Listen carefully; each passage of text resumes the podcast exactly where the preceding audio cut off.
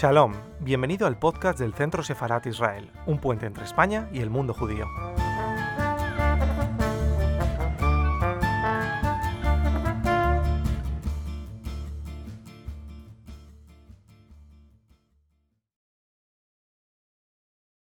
Pues lo primero, darte las gracias. eh, bueno, decir que esa voz que se oye allí no es de Gran Hermano, es de, de Israel Doncel, es nuestro director de comunicación, que además ya no solo de comunicación, sino que está ayudándonos a todos a manejar la técnica para poder utilizar esta tarde este Zoom que nos está ayudando a todos a participar en eventos en casa. Eh, queremos agradecer a Laura Freisas. Laura Freisas es colaboradora de nuestro centro desde hace muchos años, desde el principio. Eh, es una escritora, crítica literaria. Ella nace en Barcelona y, y además es una- un referente hoy en día en todos los temas que tienen que ver con, con la crítica literaria y también con los temas de la mujer y la mujer en la literatura y las luchas de la, de la mujer en, nuestra, en nuestro entorno, en nuestra sociedad.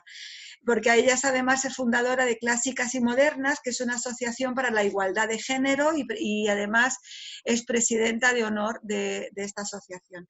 Hay muchas cosas que decir sobre Laura, pero solamente os eh, os señalaré unas obras que como hoy en día estamos todos en casa, podremos encontrar, eh, por- por- podemos directamente adquirir directamente en la web, que así es más fácil. Eh, tenemos El asesino de muñecas, Entre amigas, Cuentos a los 40, Amor o lo que sea y Adolescencia en Barcelona hacia 1970. Todas estas obras son las que podréis encontrar directamente hoy en, en- una página web. Y además eh, está aquí precisamente, en- además de en calidad de escritora y de autora importante en nuestra narrativa actual, eh, porque es, es autora de una, de una biografía sobre, la- sobre Clarice Ins- Inspector que se llama Ladrona de Rosas.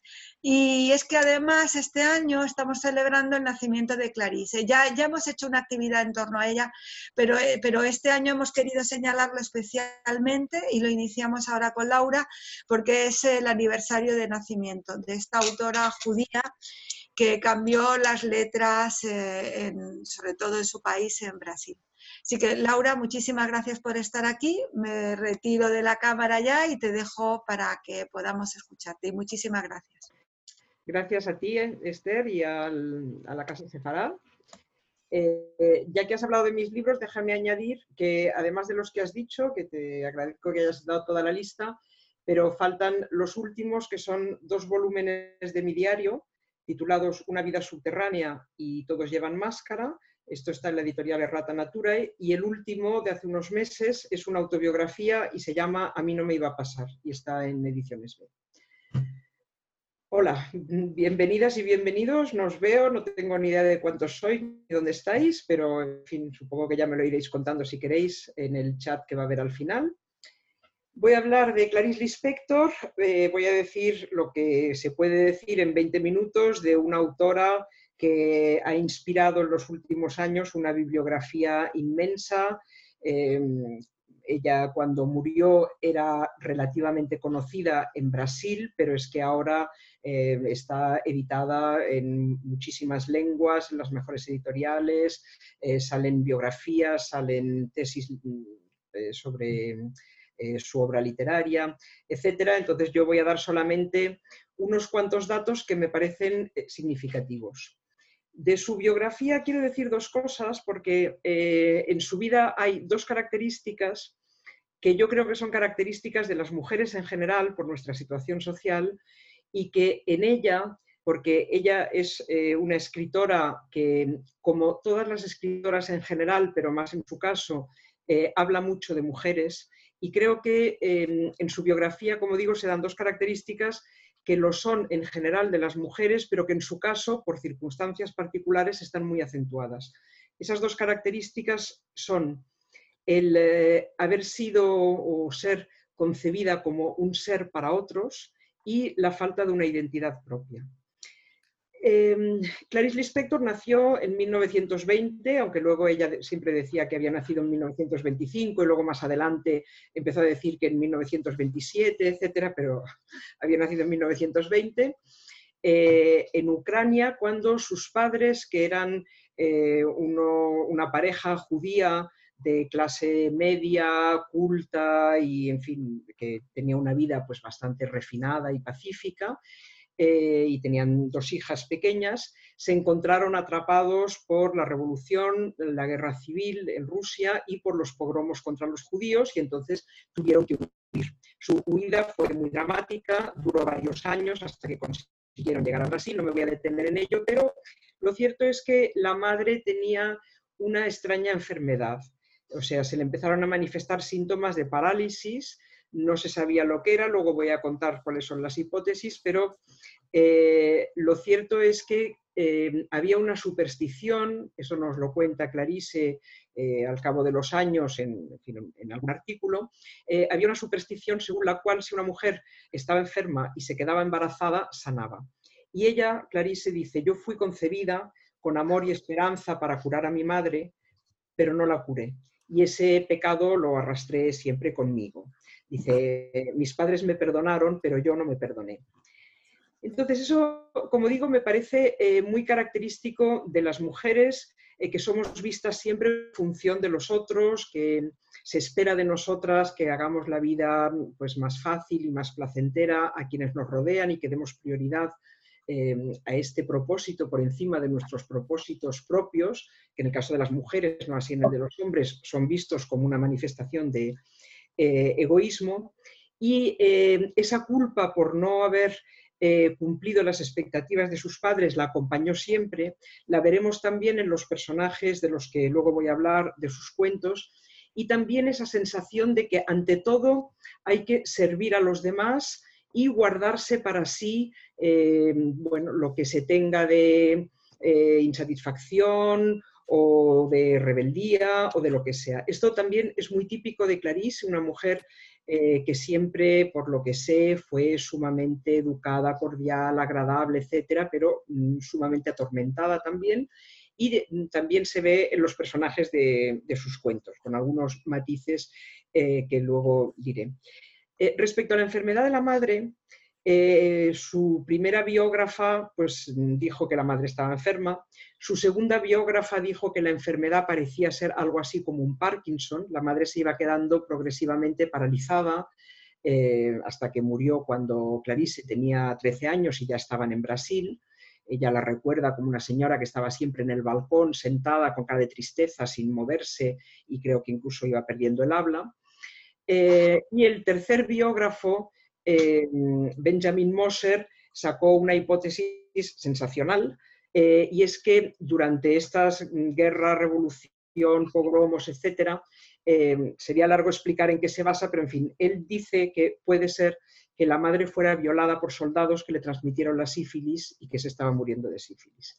Lo cierto es que la infancia de Clarice fue muy triste, os voy a poner una foto de Clarice y sus dos hermanas ahora. Bueno, ellos llegaron a Brasil, donde se cambiaron todos el nombre, eh, bueno, menos una de las hermanas que se llamaba Tamara, se siguió llamando Tamara, pero eh, el padre, la madre y las otras dos hermanas se cambiaron el nombre, que era una, práctica muy habitual en el caso de inmigrantes, y ella, que se llamaba Haya, pasó a llamarse eh, Clarice. Y se instalaron en el nordeste de Brasil, en Recife y eh, la infancia de, estas niñas fue muy triste y ahora os pongo una foto donde se las ve a las tres con esta cara triste y seria. Eh, Clarice es la pequeña, porque mm, esa familia, que había sido una familia pues, eh, feliz, alegre y bueno, pues con un buen nivel económico, se encontraba viviendo en un país completamente desconocido, en la miseria y con una madre además que se estaba quedando paralítica. Y lo de mm, el título que le puse a la biografía que escribí yo, que es una biografía puramente de divulgación, sin pretensiones, de Clarice Lispector, eh, título sugerido por mi editora, María Borrás, editora de la editorial La Esfera, Ladrona de Rosas, viene de lo siguiente. Clarice cuenta en sus recuerdos que fue escribiendo cuando era mayor, eh, que de pequeña ella y sus amigas, una amiga del colegio o varias amigas, se dedicaban a robar rosas en los jardines. Y esto me parece muy significativo de eh, algo que yo veo mucho en los cuentos de Clarice Lispector, que es la parte de su obra que más he estudiado, eh, y es el, hecho de que el placer, la belleza, e incluso creo que el erotismo, porque la rosa tiene connotaciones eróticas, em, es algo que, a lo que ella solo tenía derecho robándolo. O sea, realmente no tenía derecho a ello y tenía que, robarlo eh, porque, digamos, en una situación tan triste como la de su familia, eh, ella no tenía derecho, no sentía que tuviera derecho a estar alegre ni a ser feliz. Y la rosa reaparece también en otra eh, historia que ella cuenta, que es muy triste, de su infancia. Eh, sabéis que en Brasil se celebra mucho el carnaval, pero en su familia, entre que eran pobres y que estaban tan preocupados con la enfermedad de la madre, pues nunca celebraban el carnaval eh, y no les hacían disfraces a las niñas, pero una vez, dice ella, estaba en casa de una amiga y la madre de esta amiga le hizo a la amiga un disfraz de rosa con, papel, sobró papel y entonces eh, la madre le ofreció a Clarice hacerle un disfraz de rosa a ella también. Y Clarice dice tragándome mi orgullo, que siempre fue feroz, acepté. Entonces la vistieron de rosa, la maquillaron e iba a salir a disfrutar por fin del carnaval cuando su madre tuvo un empeoramiento eh, en su enfermedad y entonces hubo que dejarlo todo, correr a la farmacia, buscar al médico, etcétera, o sea que se quedó sin su carnaval.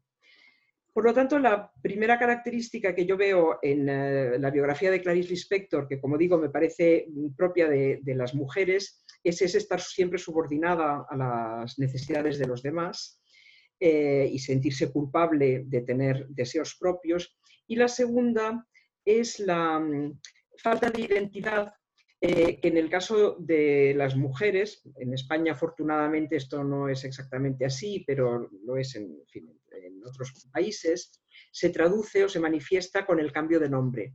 Pero es que, como digo, es una característica general de las mujeres, pero que en el caso de Clarice está muy acentuada, porque eh, Clarice en el, curso de su vida tiene tres nombres y tres identidades completamente distintas, como se ve en esta diapositiva que voy a poner.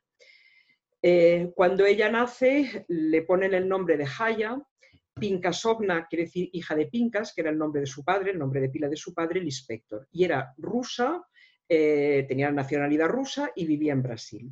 Luego ella se casa con un diplomático eh, brasileño apellidado Gurgel Valente y, eh, entre tanto, perdón, no lo dije, le, bueno, sí lo dije, le han cambiado el nombre, de Jaya pasa a llamarse Clarice, y cuando se casa con este señor pasa a llamarse Clarice Burgel Valente y es esposa de diplomático y vive en Europa y en Estados Unidos. Y la tercera etapa de su vida es cuando después de divorciarse ella vuelve a Brasil, retoma el nombre de Clarice Lispector y se convierte en escritora. Os voy a mostrar una foto del carné, ah, bueno, os voy a mostrar una foto preciosa de ella, que recuerda un poco la foto famosa de Virginia Woolf, y os voy a mostrar el carnet de periodista, porque ejerció el periodismo durante algún tiempo, eh, que tiene cuando eh, se acaba de casar y acaba de adquirir el nombre Clarice Burger Valente, aunque como veréis entre paréntesis todavía pone eh, Clarice Lispector. Y este cambio de identidad y de profesión y de incluso nacionalidad, porque antiguamente la nacionalidad, mm, las mujeres eh, cambiaban de nacionalidad si se casaban con un hombre de otra nacionalidad, etc. Como digo, es muy típico de las mujeres, pero acentuado en su caso. Y ahora paso a hablar de mm, un aspecto de su obra, de los muchísimos que tiene, por ejemplo, eh, Benjamin Moser en su biografía hace una interpretación de la vida y de la obra de Clarice en clave judía y me parece estupendo, o sea, es totalmente, es muy convincente.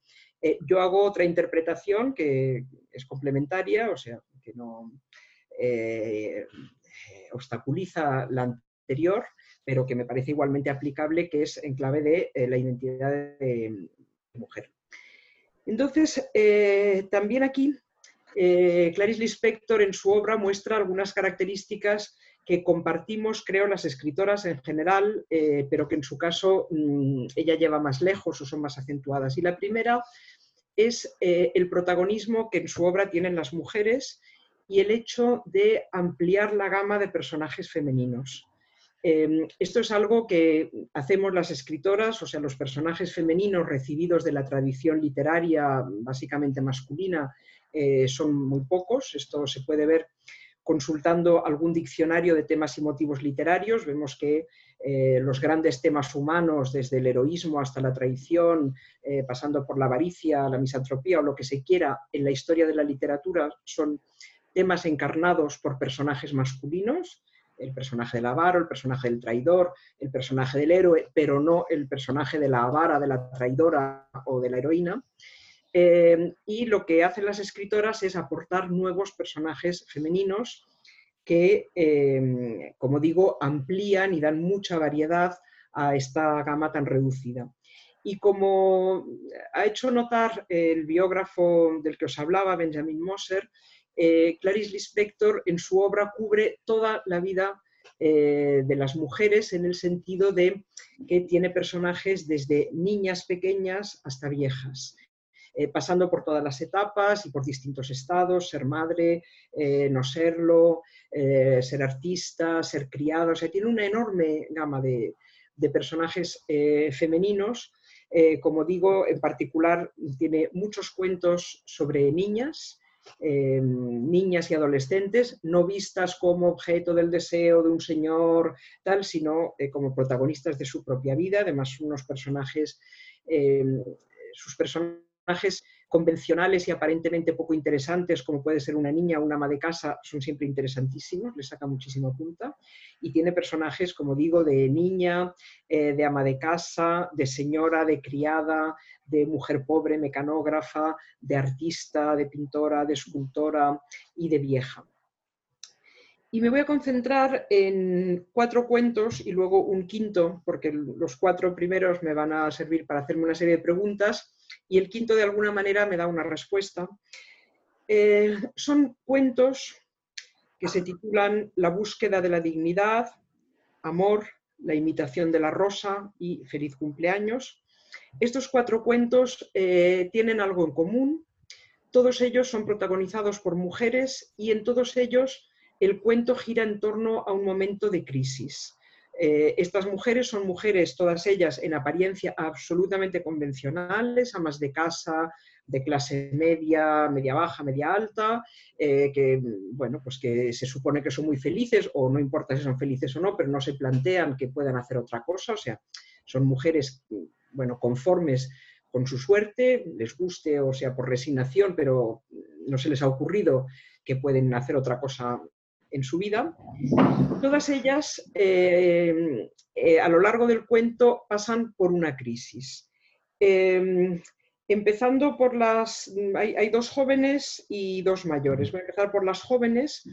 Em, la protagonista de Amor es una señora que simplemente ha ido a hacer la compra y tiene una cesta con huevos y no sé qué más, está en el autobús y em, ve desde el autobús a un ciego y esto despierta algo en ella que no sabemos muy bien lo que es, pero una especie de inquietud, de angustia. Entonces no baja en su parada, baja en otra, se pierde, se encuentra en el jardín botánico y allí tiene una especie de revelación relacionada con la naturaleza en estado salvaje, digamos. Mm, es difícil saber exactamente qué pasa, o sea, eh, superficialmente se ve muy bien, pero ¿Qué es lo que está pasando en el fondo? Bueno, no lo terminamos de saber.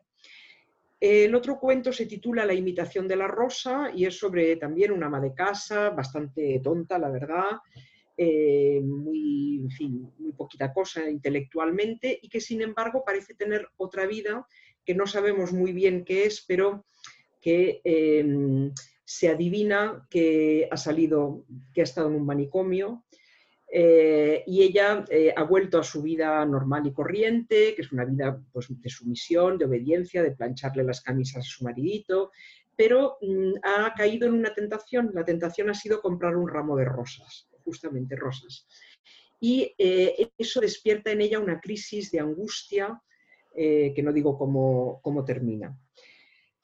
Luego está el cuento Feliz cumpleaños, donde una señora muy mayor eh, cumple, celebra su cumpleaños rodeada de su familia y la familia, eh, pues, eh, digamos, hace todo el ceremonial absolutamente previsible, tópico, vacío de contenido, del pastel, de las velitas, del feliz cumpleaños, etcétera, y la señora está allí, pues un poco como está el pastel, o sea, la han colocado allí, eh, no dice nada, todo el mundo dice lo que se supone que tiene que decir y hace lo que se supone que tiene que hacer, y ella está allí, pues, en fin, callada y como un mueble, hasta que de pronto le dicen, parta el pastel, abuela, y le dan un cuchillo, entonces ella coge el cuchillo y con puño de asesina parte el pastel y empieza a insultarles, a escupir, tiene una especie de, crisis, de estallido, después del cual pues no pasa nada, todo el mundo se queda pues muy intimidado y muy preocupado, pero luego pues ella se vuelve a callar y la fiesta sigue.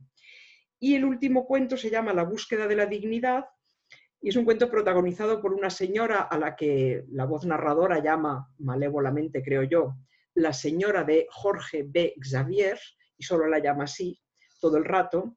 Y esta señora de Jorge B. Xavier, que es una señora de cierta edad, eh, no sabe qué hacer un día en que el señor Jorge B. Xavier, que él sí hace cosas, eh, se ha ido, pues no sé, a Sao Paulo a pasar el día por negocios o lo que sea, y entonces es el día de esta señora, pues cuando lleva una vida vacía y la, crisis también de angustia que tiene viéndose a sí misma como una mujer eh, vieja eh, cuando no está en sus ocupaciones habituales, que supongo que es ocuparse del señor Jorge B. Xavier, de su comida, de su ropa y de todo esto. Bueno, todas estas mujeres tienen un momento de crisis, que es un momento de angustia, de estallido, de rebeldía y revelación, pero una revelación no se sabe muy bien de qué y una rebeldía que tampoco se puede formular claramente.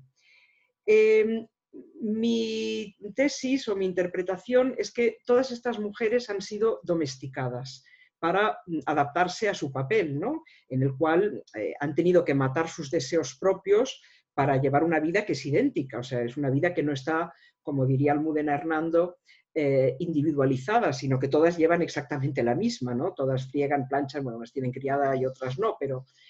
Y para eso han tenido que amputar realmente algo en sí mismas, pero que no lo han amputado del todo. Eh, y eso es lo que mm, sale y surge y estalla.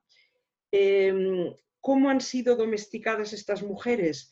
Bueno, a base de una educación, vamos viendo pequeños ejemplos aquí y allá, una educación que las ha enseñado a obedecer y a imitar, a repetir, pero no a pensar por sí mismas, a base de una cultura de tópicos y frases hechas, em, a base de em, inculcarles una voz, eh, eso se ve sobre todo en el cuento La imitación de la rosa, en que la protagonista tiene una especie de voz interior que le va diciendo lo que tiene que hacer, etcétera, que bueno, a mí me recuerda un pasaje de una habitación propia de Virginia Woolf, en que Virginia Woolf dice esa voz que tenemos dentro las mujeres y que siempre nos está riñendo, aconsejando, em, eh, diciendo lo que tenemos que hacer, etcétera.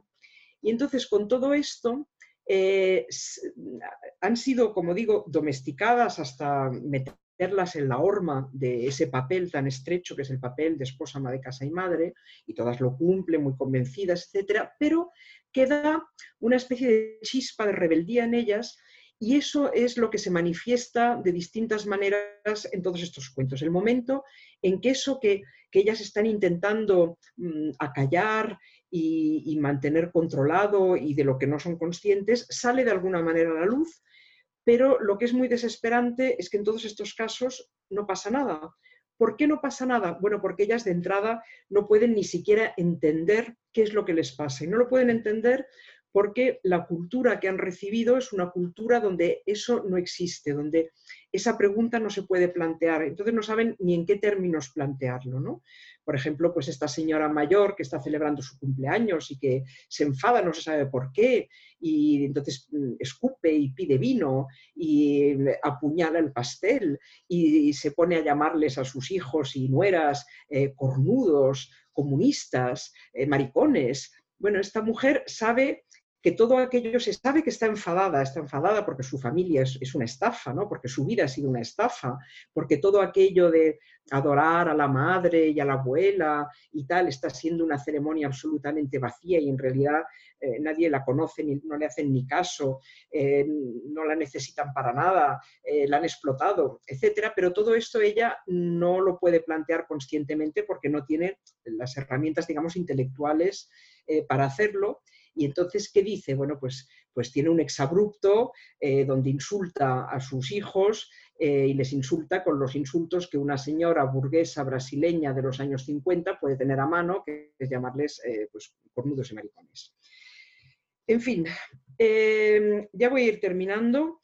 Para mí, la respuesta, de algún modo, a, todo esto, o sea, a qué les pasa a estas mujeres eh, domesticadas, la respuesta me la da otro cuento de Clarice Lispector que se llama La menor mujer del mundo, o la mujer, lo han traducido a veces la mujer más pequeña del mundo, donde se cuenta que una señora eh, blanca, burguesa, eh, que está en Washington, como estaba ella, por cierto, su marido era mm, embajador o cónsul allí, eh, lee en el periódico la noticia de que un explorador ha descubierto en el corazón de África una tribu de gente mm, más pequeña todavía que los pigmeos.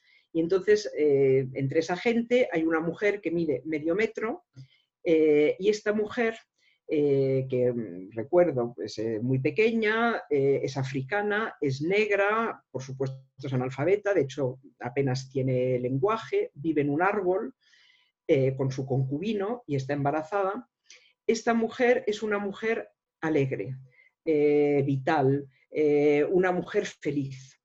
Y eso para mí es, mm, a ver, como el símbolo de esa feminidad perdida, o sea, de lo que serían las mujeres si no hubieran sido domesticadas. Serían mujeres autónomas, ella, por ejemplo, le cuenta al explorador con las pocas palabras que tiene y con gestos, que está muy contenta de tener su casa, que es un árbol, pero, es su casa y es suya, tiene su concubino, eh, o sea, digamos que tiene una vida sexual eh, igualitaria, diríamos en términos modernos, y además está embarazada eh, y está muy contenta de que nadie se la haya conseguido comer todavía.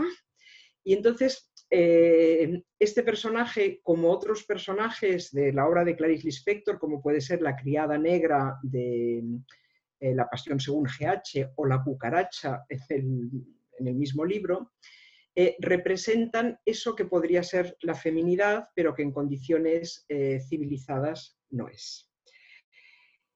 Y creo que con esto voy a terminar, aunque antes de terminar, como os he mostrado imágenes de, Clarice eh, joven, eh, pequeña, de, niña y de joven. Ahora os muestro una imagen de ella de mediana edad, otra imagen cuando ella está embarazada, tuvo dos hijos y está en Washington en una recepción. Vemos al lado a su marido inclinándose para hacer un besamanos. La vemos aquí escribiendo. Es que, Marina, no me aclaro con lo de la máquina de escribir en el regazo. Luego una de las pocas fotos en color que hay de ella, preciosa, también de Washington. Eh, y ya la, bueno, está cuando eh, volvió después del divorcio a Río de Janeiro, aquí está con sus dos hijos pequeños. Y ya las últimas está cuando ya es mayor, murió joven a los 57 años. Yo creo que en los últimos años de su vida estaba muy deprimida. Eh, y esta sí que es la última. Eh, ah, no, perdón, tengo otra de la misma época. Esta foto está sacada de la única entrevista audiovisual que hay con Clarice Lispector y que si tenéis curiosidad eh, os sugiero que la busquéis, es con la televisión brasileña.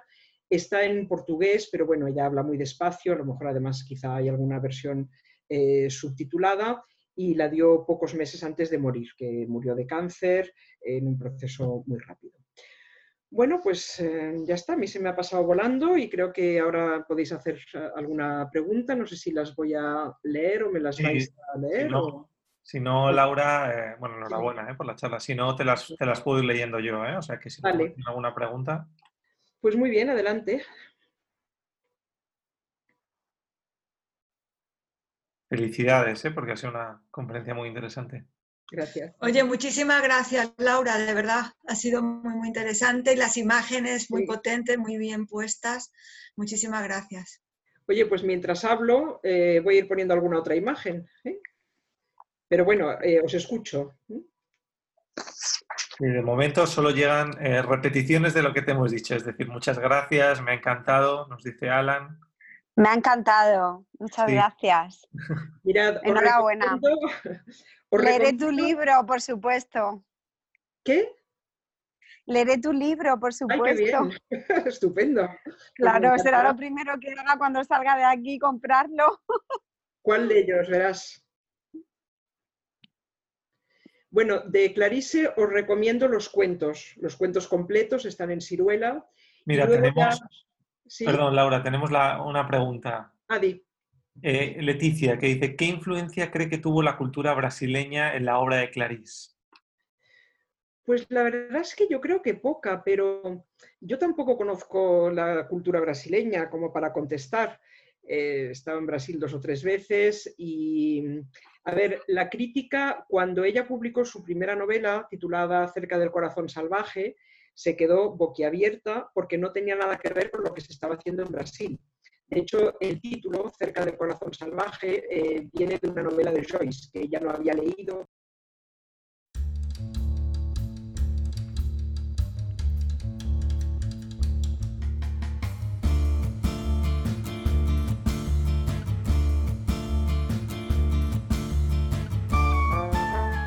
Gracias por escucharnos. Recuerda que también nos puedes seguir a través de Instagram, Facebook y Twitter con el usuario arroba Centro Israel o si lo prefieres en nuestra página web www.sefarat-israel.es.